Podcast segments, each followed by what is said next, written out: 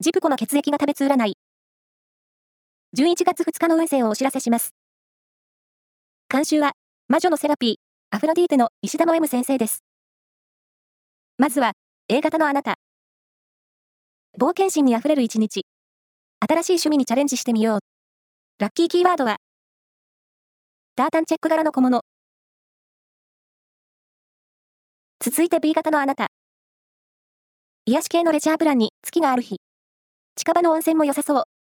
ラッキーキーワードは、ジャズ喫茶。大型のあなた。講師ともに忙しい一日になりそう。少しでも、ほっとできる時間を作りましょう。ラッキーキーワードは、キーケース。最後は AB 型のあなた。エネルギッシュに行動できる日です。久しぶりの友人に連絡を取ってみよう。ラッキーキーワードは、焼き芋。以上です。